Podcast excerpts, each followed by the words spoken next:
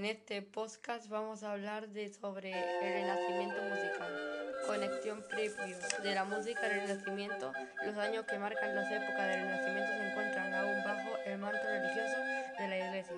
Son años de búsqueda de lo religioso, pero a su vez se va abriendo camino a lo profano.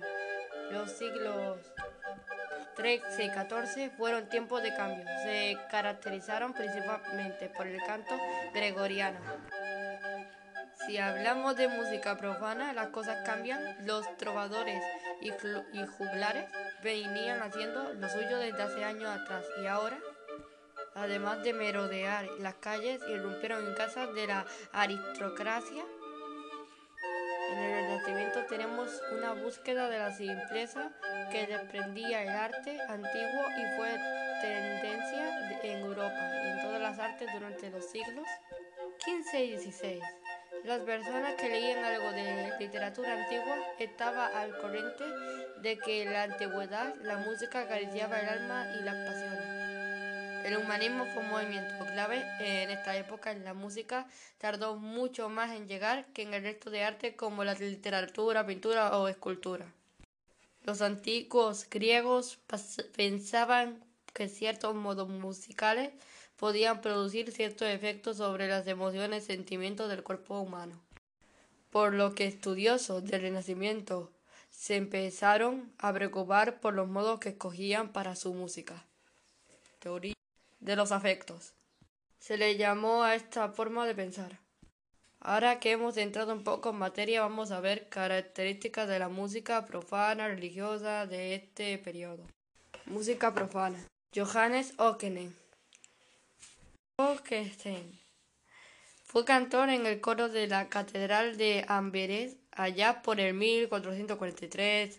Sirvió a varios monarcas como Carlos VII, Luis IX y Carlos VIII.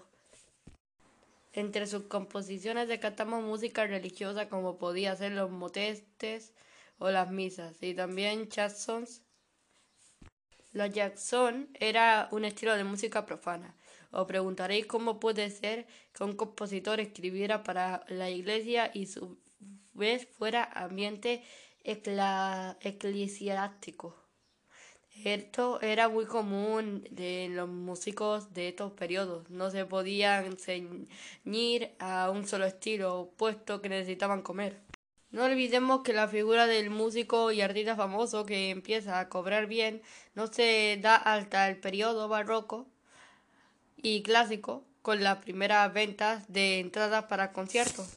Las características musicales de Orkem son las siguientes. Extendió la tesitura del bajo, que ahora llegaba a una causa más abajo que la música del comienzo del siglo consiguió una textura más plena y densa, sonidos más oscuros y homogéneos y líneas melódicas más largas. Josquin de Press. Josquin de Press estuvo bien ligado al, mundo de la iglesia durante años. Abandonó Italia por la peste negra y puso rumbo a Francia, donde hizo carrera en norte de Notre Dame. Musicalmente, Josquin pretendía que la música resaltase mejor los textos que servían de base para ello.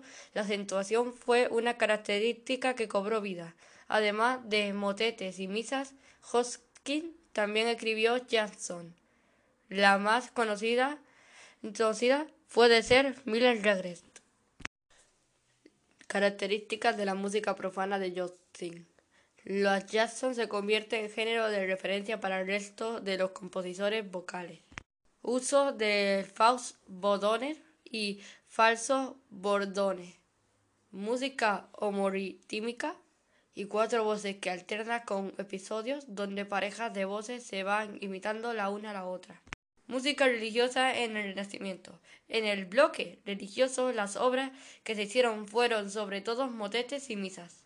Con la ruptura de la unión de catolicismo en Alemania, se produce uno de los cambios más importantes que afecta directamente a la composición musical de la época. La intención era hacer la misa y los cantos en alemán para que fuera inteligible, por la mayoría de personas por las que la música había, que adaptaba también a la misma forma estos pasos precisamente en alemán.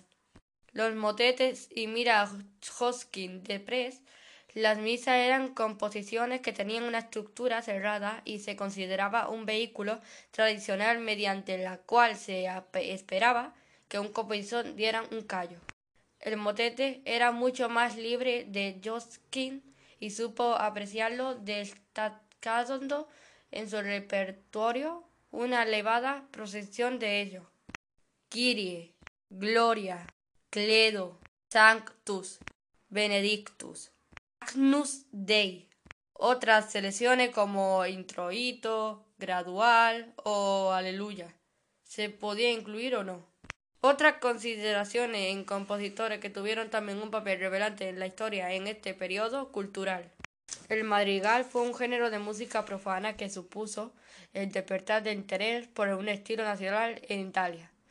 Estos madrigales se cantaban en todas clases de reuniones sociales o concesanas. La música instrumental sin voz también llegó a tener revelación mucho menor que la vocal, pero ya empezaba a discutirse y a perpetrar la curiosidad de los compositores. Algunos de los géneros más importantes fueron calzona ballet y todo tipo de danzas.